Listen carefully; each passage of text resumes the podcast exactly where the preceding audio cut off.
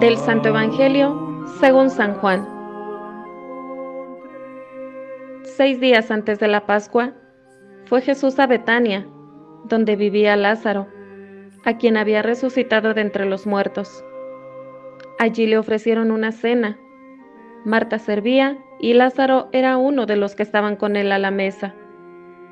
María tomó entonces una libra de perfume de nardo auténtico, muy costoso, le ungió a Jesús los pies con él y se los enjugó con su cabellera.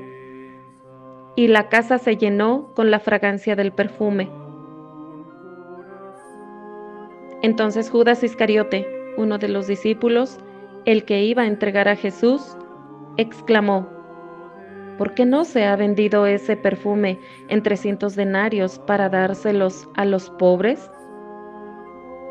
Esto lo dijo no porque le importaran los pobres, sino porque era ladrón, y como tenía a su cargo la bolsa, robaba lo que echaban en ella.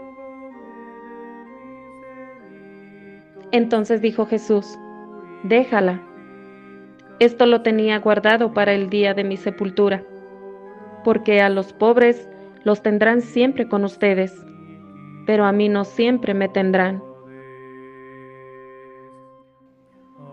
Mientras tanto, la multitud de judíos que se enteró de que Jesús estaba allí, acudió, no solo por Jesús, sino también para ver a Lázaro, a quien el Señor había resucitado de entre los muertos los sumos sacerdotes deliberaban para matar a Lázaro, porque a causa de él muchos judíos se separaban y creían en Jesús.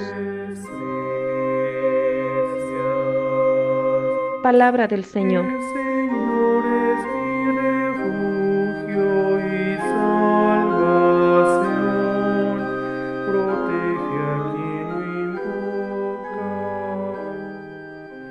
En este lunes santo vamos a tomar para nuestra reflexión tres cosas del Evangelio. Primero, encontramos a una mujer que derrama en los pies de Jesús un perfume muy costoso, nardo auténtico. Dice el Evangelio que tenía el valor de 300 denarios, tomando en cuenta que un denario era el pago por una jornada de trabajo, pues son 300 días entonces de, de salario. En segundo lugar, nos dice el Evangelio que la casa se llenó de la fragancia de ese perfume.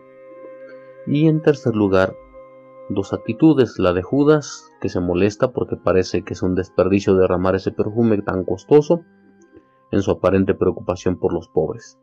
Y la actitud de Jesús, que ordena dejar a la mujer que haga lo que está haciendo y asocia esa unción a la de su sepultura. Reflexionemos. En primer lugar, ¿Qué le damos a Jesús? Esta mujer le da lo mejor que tenía, algo que seguramente tenía reservado para una ocasión especial. Y esta ocasión llega con Jesús. Ella sentía que él no merecía menos, por eso le da lo mejor sin temor a equivocarse. Preguntémonos, ¿le damos lo mejor al Señor? ¿Qué es lo mejor? Quizás sea nuestra juventud, nuestros estudios, nuestro vigor, nuestra salud, nuestro tiempo, nuestra mente. O quizás le damos lo peor, nuestros pecados, nuestra vida desordenada. O lo que es peor, no le damos nada. Tal vez nuestra vida haya sido dedicada al vicio, al enemigo, a las cosas malas. Pero si le damos a Jesús lo mejor, bendito sea Dios, porque entonces nuestra vida tiene sentido y tiene sentido lo que hacemos. En segundo lugar, la fragancia, dijimos, esa fragancia de Cristo llena toda la casa. Es decir, llena toda mi realidad, toda mi vida, toda mi familia. Si doy lo mejor a Dios, Él lo transforma en su propio aroma. Y esto llena toda la realidad, tanto de mi persona como de aquellos que me rodean. Es decir, es una vida llena de Dios, llena de su aroma, de sus obras, de su oración, de todo lo que le agrada, Número 3. Judas se molesta porque para él esto es un desperdicio. Y Cristo dice que dejen sola a esa mujer, que la dejen hacer más bien lo que ella está haciendo. Yo me hago partícipe del sacrificio del Señor, uno mis sufrimientos a los de Él, uno mi vida a la de Él, para que también Él inunde con su perfume esta realidad, de las cosas que disfruto, de las cosas que me llenan de alegría, de las que me llenan de gozo, y también de las ocasiones donde padezco, donde sufro, donde hay dolor, sufrimiento, Dios llena mi presente, mi pasado, mi futuro, mi vida e incluso mi muerte. Por eso, a Él sea la gloria, por los siglos de los siglos. Amén.